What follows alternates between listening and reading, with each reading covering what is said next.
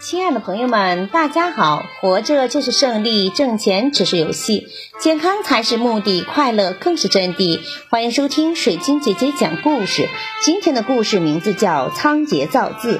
仓颉，黄帝时史官，相传他有双瞳四目，目有重瞳，表明他是个洞明世事的人。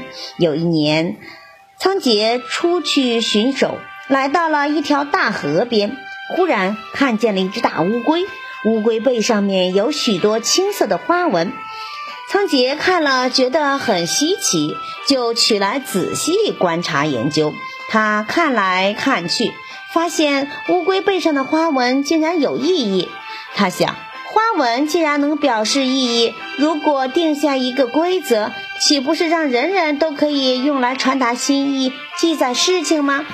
就这样，他日思夜想，到处观察，看尽了天上的星星的分布情况，地上山脉的样子，鸟兽虫鱼的痕迹，草木器具的形状。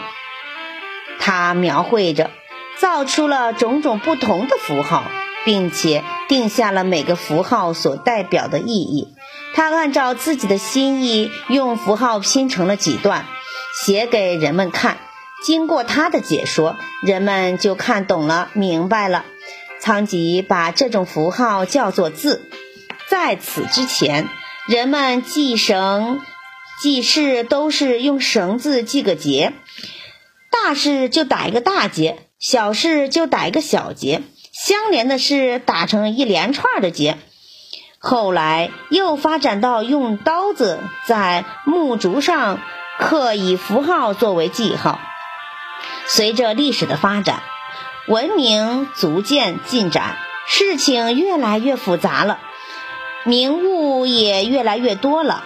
用打结和刻木的方式，远远不能再适应需要的了。